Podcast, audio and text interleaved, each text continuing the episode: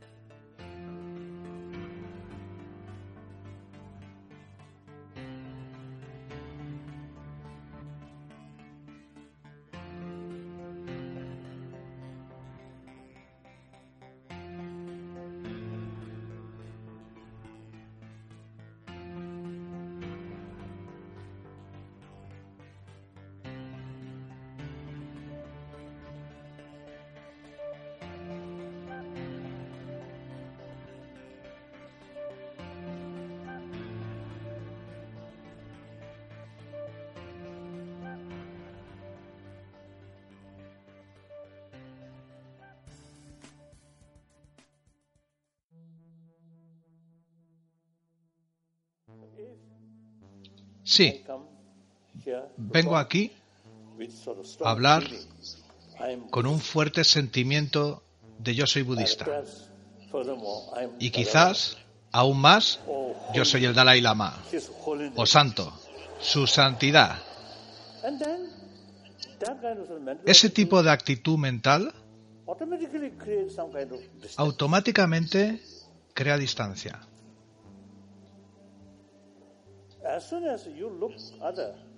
Tan pronto como uno mira a otro como diferente a uno mismo, y si uno también se considera diferente, entonces surgen estas incomodidades.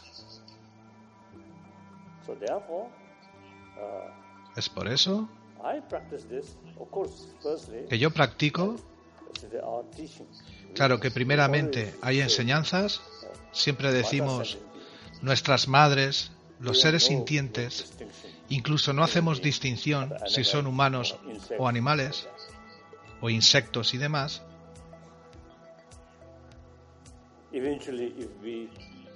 y si eventualmente recibimos algún visitante de otra galaxia, serán igual que los seres humanos, quizá una forma diferente.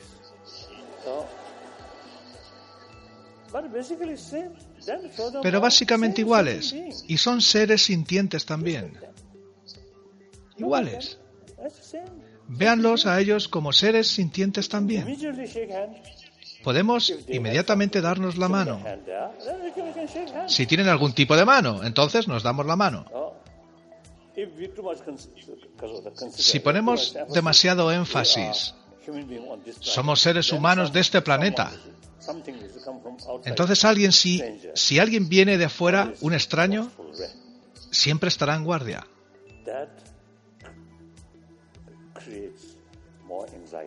Eso crea más ansiedad y más miedo.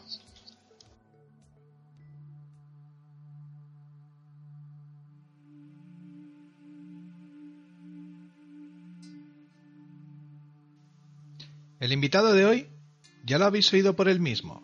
Nosotros, que Tenzin Yatso, Océano de Sabiduría, o más comúnmente conocido como el Dalai Lama. Para que el podcast sea más entendible, antes vamos a explicar un par de cosas. Hay una variante en el budismo que va de la reflexión más filosófica para centrarse en la contemplación y la meditación. Con ello, se está más cerca de llegar a la iluminación. Los budistas de esta corriente, es decir, el budismo tibetano, al creer en la mente humana como fuente de todas las cosas y además tienen una creencia firme en la reencarnación, tienen como meta lograr el control de la energía esencial que anima la existencia. Muchos ya sabéis que quienes consiguen, quienes tienen éxito en dicha hazaña, son los llamados bodhisattvas, y entre ellos hay otros, los llamados tulkus, que han trascendido la influencia del karma y controlan el espacio-tiempo de sus futuros nacimientos. Por lo tanto, el Dalai Lama sería una de estas criaturas luminosas. Muchos amigos de mi entorno, compañeros, alumnos, tienen una cierta obsesión con el karma, ya sean porque son practicantes de Reiki, eh, porque estén trabajando con, cualquier tipo de terapia relacionada, eh, trabajando en biocoherencia, en el módulo del transgeneracional, etcétera, etcétera, etcétera. Siempre sale el karma, el maldito karma. A la pregunta que le hacen al Dalai Lama sobre si el karma, si es definitivo, qué sentido tiene intentar cualquier cosa si todo está predeterminado, mejor escucharlo vosotros. Karma means action. Karma significa acción. Por ejemplo. Hasta el último momento que comience, que comience a surgir el resultado, uno puede cambiar. Por ejemplo, mañana voy a Noruega. Es decir, ya está todo arreglado. Mi avión. No, no, no. Hablan en tibetano. El viaje en avión ya está pactado. Pero de cualquier manera, aún es posible, hasta que llegue al avión y close cierren la puerta, aún es posible cambiar. Así. O sea que alguna acción, algún karma previo uh, acerca de alguna de algún destino, aún es posible. Es posible cambiar eso. La forma de cambiarlo, now, por uh, ejemplo, voy a Noruega, todo está arreglado, pero si ocurre alguna emergencia, si algún problema serio surge, puedo cambiarlo. Similarmente, si hay alguna destinación kármica ya establecida, pero sea positiva o negativa, si un karma más fuerte es creado, la destinación del karma previo cambia. Así que finalmente, el karma es nuestra propia creación. Así que finalmente, nosotros tenemos la, habili- la habilidad o la capacidad de cambiar eso. So, Nosotros todos tenemos vidas infinitas, así que hay muchos karmas que aún no han madurado, listos para producir resultado. Pero vean, see, por ejemplo, meditar en Sunyata, en la vacuidad, o meditar sobre el altruismo,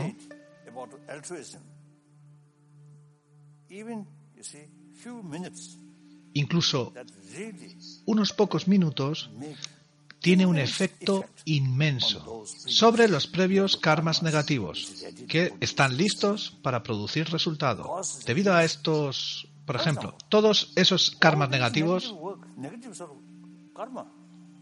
fueron hechos con una actitud egoísta.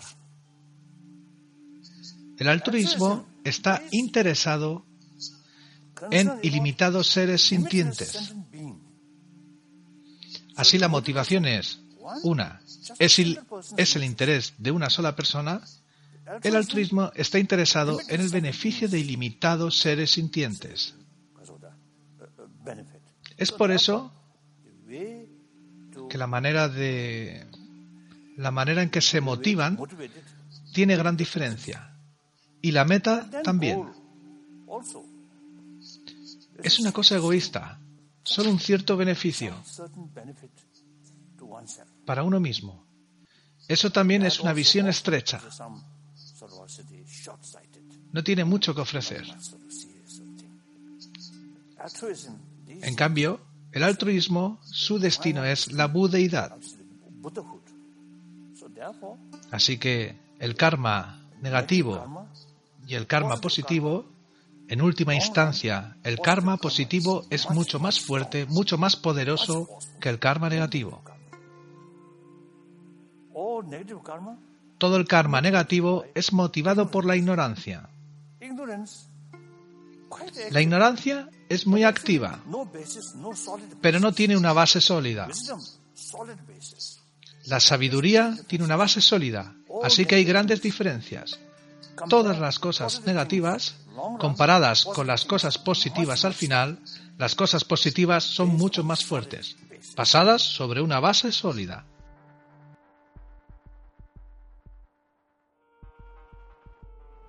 Todos habéis visto en las películas a esos altos cargos, los, los llamados altos lamas del Tíbet, en esa búsqueda incesante del niño destinado a ser el próximo Dalai Lama, una vez fallecido el anterior, su predecesor.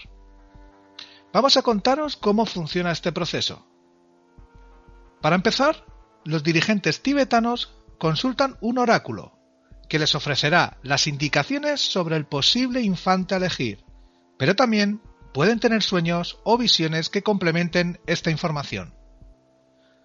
Con frecuencia se van a meditar al Lamo Lazo, lago sagrado del Tíbet, y esperan a que les aparezca una visión que les indique por dónde deben empezar a buscar. Y es que, según cuenta la leyenda, allí habita un espíritu femenino guardián del lago que le prometió al primer Dalai Lama proteger el linaje de la reencarnación. Por otra parte, cuando el viejo Dalai Lama fallece y su cuerpo es quemado, los líderes tibetanos observan hacia dónde se dirige el humo, pues creen que es una señal de quién será el próximo reencarnado. Una vez que se realizan todos estos rituales, se escoge al niño hacia el que conduzcan las señales y se le aplican algunas pruebas secretas para asegurarse de que es el verdadero renacido. Finalmente, se realiza la prueba principal, que sería presentarle al menor un conjunto de artículos para que elija cuáles de ellos pertenecieron al Dalai Lama anterior. Cuando pasa todas las pruebas, el niño se confirma con ritos y figuras religiosas y se le informa al gobierno central del Tíbet. Tanto el pequeño como su familia son llevados a estudiar la línea budista para que éste reaprenda el conocimiento acumulado en vidas previas y que se prepare para el liderazgo espiritual de su pueblo. Antes dije que el karma era una de esas eh, obsesiones para mucha gente y ahora ponemos encima del tapete otra, la reencarnación. ¿Creéis en ella? Para los budistas del Tíbet, Dalai Lama sería este ser supremamente iluminado que logra manejar su dinámica eterna en el universo. Por tanto, no solo muere, sino que practica la muerte y el renacimiento de manera consciente. En el momento de morir, habría una transferencia de la conciencia hacia una de las formas de Buda, y la reencarnación siguiente sería a propia elección, esto es, elige el cuerpo en el cual renacerá. Vamos a escuchar al Dalai Lama sobre la reencarnación. Aquellas personas que tienen entrenamiento, memory su memoria se incrementa then y así tienen memoria de sus vidas pasadas. Eso está más relacionado con un nivel más profundo de conciencia. A nivel más burdo no se puede. A través del entrenamiento, gradualmente, un nivel más profundo de conciencia se vuelve más activo y así gradualmente las memorias de las vidas pasadas surgen. Y si uno sigue refinando la mente, entonces surge la posibilidad de conocer eventos futuros. Así es. De cualquier manera, no se preocupen por las vidas pasadas. Ya pasaron. Ahora piensen en el futuro. El futuro depende del presente. Así que la vida presente es la más importante.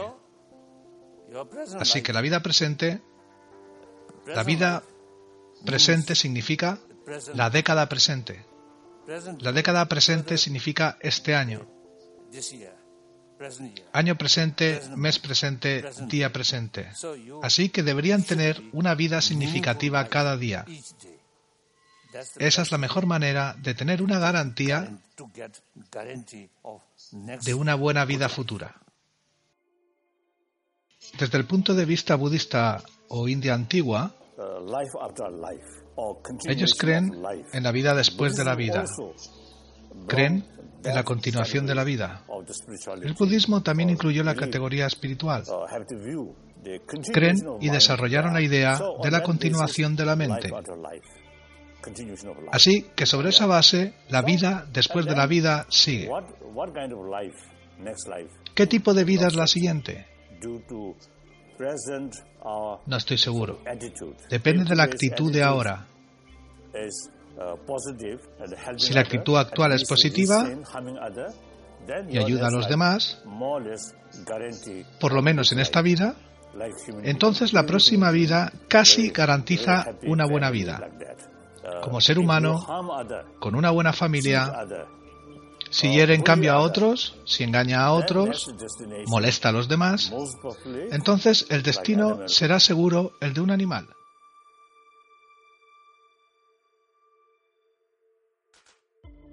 Tenzin Gyatso nació en 1935 en un pueblo llamado Amdo, en el este del Tíbet, con el nombre de Lamo Dontup.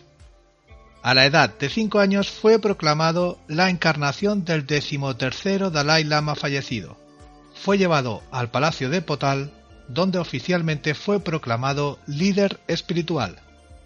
A los 16 años se le encomendó la tarea de jugar el papel de líder político de su pueblo, jefe espiritual del budismo tibetano, considerado por sus seguidores como la reencarnación del Bodhisattva. Es un término, como ya dijimos antes, propio del budismo, ya alude a alguien embarcado en el camino de la luz. Fue un luchador incansable sobre sus ideas de paz. Tras la victoria de los comunistas a sus 24 años, el 17 de noviembre de 1959, fue declarado jefe de gobierno en el exilio. Consideraba que la forma de liberar a su país de la opresión era que sus palabras y su actividad no fueran calladas. Cruzó los Himalayas a pie, en un peligroso viaje que lo llevó al exilio en India. Unos 80.000 tibetanos lo acompañaron, y desde allí luchó por su pueblo con sus palabras y su sabiduría y ha recorrido el mundo dando conferencias. El 10 de diciembre de 1989 le fue otorgado el Premio Nobel de la Paz por su resistencia constante al uso de la no violencia en la lucha de su pueblo para recuperar su libertad. Es miembro del Comité de Honor de la Coordinación Internacional para el Decenio de la No Violencia y la Paz en el Mundo.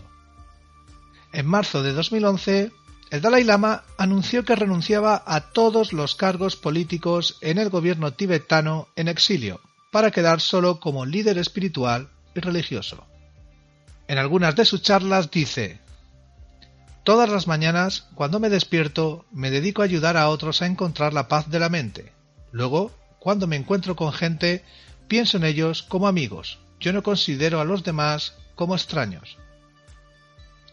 A pesar de todas las cosas que nos diferencian, raza, idioma, religión, género, riquezas y así sucesivamente, todos somos iguales con respecto a nuestra humanidad fundamental.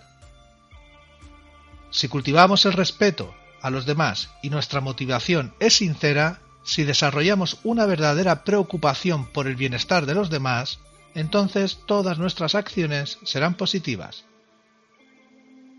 El problema básico del ser humano es la falta de compasión. Mientras este problema subsista, subsistirán los demás problemas. Si logramos resolverlo, podremos esperar días más felices. Desde la invasión china en 1949 y la represión a los tibetanos, el Dalai Lama ha estado en el exilio.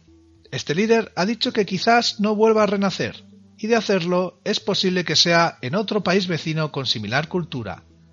Se ha cuestionado incluso continuar siendo un tulku, o sea, renacer nuevamente, piensa convocar a sus más cercanos eruditos budistas cerca de su muerte para tomar la decisión pertinente. En 1991 opinó que quizás reencarnaría en un insecto o animal que pueda ser valioso para la mayor cantidad de seres sensibles. ¿Cuál será el futuro de los Dalai Lamas? Es algo que todavía no puede saberse. En cualquier caso, según la tradición tibetana, los niños, más que elegidos, serían siempre encontrados, pues en esa voluntad de renacimiento reside la filosofía de esta escuela de pensamiento budista. Me tomo la libertad, porque bien merece la pena, leeros un artículo del diario español El País, publicado el 5 de junio de 2005, firmado por Anaís Ginori. De verdad que lo que pretendemos en Compañeros de Camino, aparte de contaros un poco la biografía, es daros esa visión diferente y humana de estos personajes increíbles. Eh, os leo. Es el profeta de la no violencia, pero de pequeño veía las películas de John Wayne. Predica la aceptación serena de la muerte, pero cuando sube a un avión se siente aterrorizado y tiene que cerrar los ojos durante el despegue. No sabe usar un ordenador, pero es capaz de arreglar un automóvil averiado. El Dalai Lama es todo esto, conocedor del alma, estudioso de física cuántica, maestro del arte de la meditación y hombre de ocurrencias fulminantes y frecuentes infracciones del protocolo. De hecho, durante una cena en la Casa Blanca, se pasó por la cocina para saludar a los cocineros y dijo, llega un olor muy agradable desde esta zona. De visita en París, paseando con la ex primera dama Daniel Mitterrand, se detuvo delante de la estatua de Buda y le dijo, le presento a mi jefe. Manuel Bauer, su fotógrafo personal, dice que el Dalai Lama es un personaje excepcional y que se sale de los esquemas. Incluso cuando el símbolo de la armonía y la paz espiritual es capaz de enfadarse como cualquier otro viajero al que le hayan perdido las maletas. Ocurrió en el 2004 en Madrid. Recuerda el fotógrafo que el Dalai Lama estaba furioso con los encargados de los equipajes. Una hora después, cuando se arrepintió de su comportamiento, le dio un ataque de gastritis. El Dalai Lama le contaba a Bauer, mi madre fue una mujer cariñosa, muy dedicada a la familia. El 6 de julio de 1935 ya había dado a luz a 16 hijos. Solo sobrevivieron 7 en la aldea de Taxter, en lo que fue la ruta de la seda, entre montañas de 7.000 metros de altura. De su padre, en cambio, afirma Bauer, no le gusta hablar. Tenía un carácter irascible y era famoso por no pagar los impuestos y robar los caballos a los pobres. Creció como muchos otros niños. Era inquieto e indisciplinado. Se aburría mucho cuando a los 12 años tenía que presidir reuniones de gobierno, asistir a clases de filosofía budista, lógica, cultura tibetana, caligrafía, astrología, metafísica y retórica. De vez en cuando, y subía a la terraza del Palacio Real de Potala. Desde allí lanzaba grandes pompas de jabón o escupía para ver a qué velocidad caía la saliva al patio. Una vez cogía a escondidas el coche del decimotercer Dalai Lama. Se chocó contra un árbol. Veía las películas de Tarzán y de John Wayne. Durante uno de sus muchos viajes, el Dalai Lama contó a Bauer una anécdota de su juventud que pocos conocen. Estaba en Norbulinka, en mi residencia de verano. Quería asustar a un halcón que amenazaba a los pajaritos de mi jardín. Cogí un fusil para alejarle, pero no apunté bien y le maté. Con la misma naturalidad, el guía espiritual de una religión que se remonta a 2500 años en la antigüedad confiesa haber soñado con mujeres tan bellas como diosas que se acercaban a él, y haber imaginado que luchaba en una guerra. Esto solo, dijo, demuestra que soy un hombre corriente. Ese fue su único comentario. Vivir al ritmo del Dalai Lama significa poner el despertador todas las mañanas a las tres y media. A esa hora está listo para meditar. Reza por todos los seres vivos, también por los hermanos y hermanas chinos. Después se pone de rodilla y hace una serie de genuflexiones durante 10 minutos. Luego sube a la cinta y sigue meditando. También en el hotel, durante sus viajes, la cinta es una necesidad. Kundun, o sea, la presencia, como es llamado el Dalai Lama, debe mantenerse en forma. Con una mano sujeta el rosario, con la otra se sigue entrenando durante al menos 15 minutos. Después se da un baño y toma la primera comida del día, arroz tostado y porridge. A las cinco y media escucha las noticias en Voice of America en tibetano y la Radio Internacional de Larga Frecuencia o la BBC, su emisora favorita, considera que es la única absolutamente imparcial. El vestuario es siempre el mismo, túnica roja y amarilla. Cambian los zapatos. Si el tiempo no le permite usar chancletas, se calza sus viejos Oxford de piel. El reloj de pulsera no falta nunca. Tiene una colección, entre ellos un Rolex de Franklin Roosevelt. No es lujo lo que le fascina, sino la mecánica que regula los minutos y los segundos. Si no hubiese sido Dalai Lama, habría sido ingeniero, respondió una vez a Bauer. Era mi sueño de joven. Su santidad se relaja arreglando cámaras fotográficas, proyectores y automóviles. También le apasiona la ciencia. Participa con regularidad en encuentros de física cuántica. Dice, porque en el misterio de las moléculas se esconde una verdad para el ser humano. La seguridad del Dalai Lama está garantizada por dos equipos de guardaespaldas, uno tibetano y otro indio. El nuevo desafío para el Dalai Lama será enfrentarse a la vejez. Según prevé Bauer, no me parece asustado, solo me ha dicho que desearía vivir lo suficiente para volver a morir en su país. Los oráculos tibetanos le dan buenas probabilidades, ya que han predicho que viviría hasta los 112 años. Podría seguir hablando de Tenzin Gyatso durante horas. No es el objetivo de los podcasts que sean muy largos. Además ya estamos terminando, pero antes de acabar me gustaría a modo personal introducir una explicación de su santidad, el Dalai Lama, sobre algo que ha hecho posible que tú y yo estemos en este momento presente.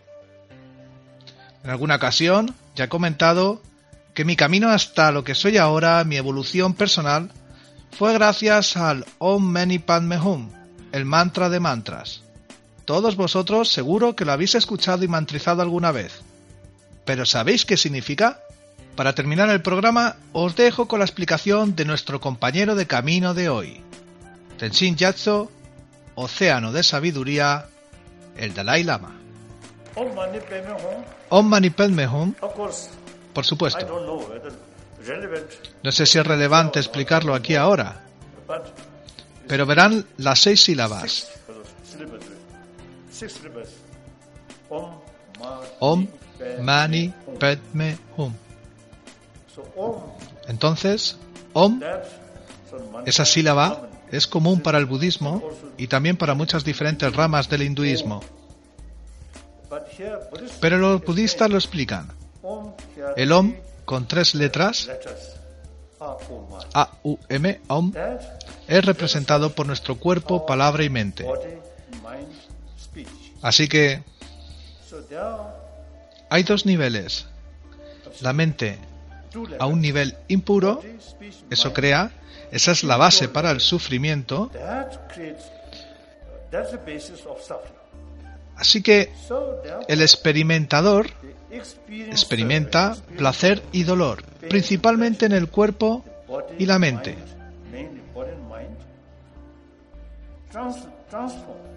Transformándolo en puro, Placentero, en un siempre placentero cuerpo y mente.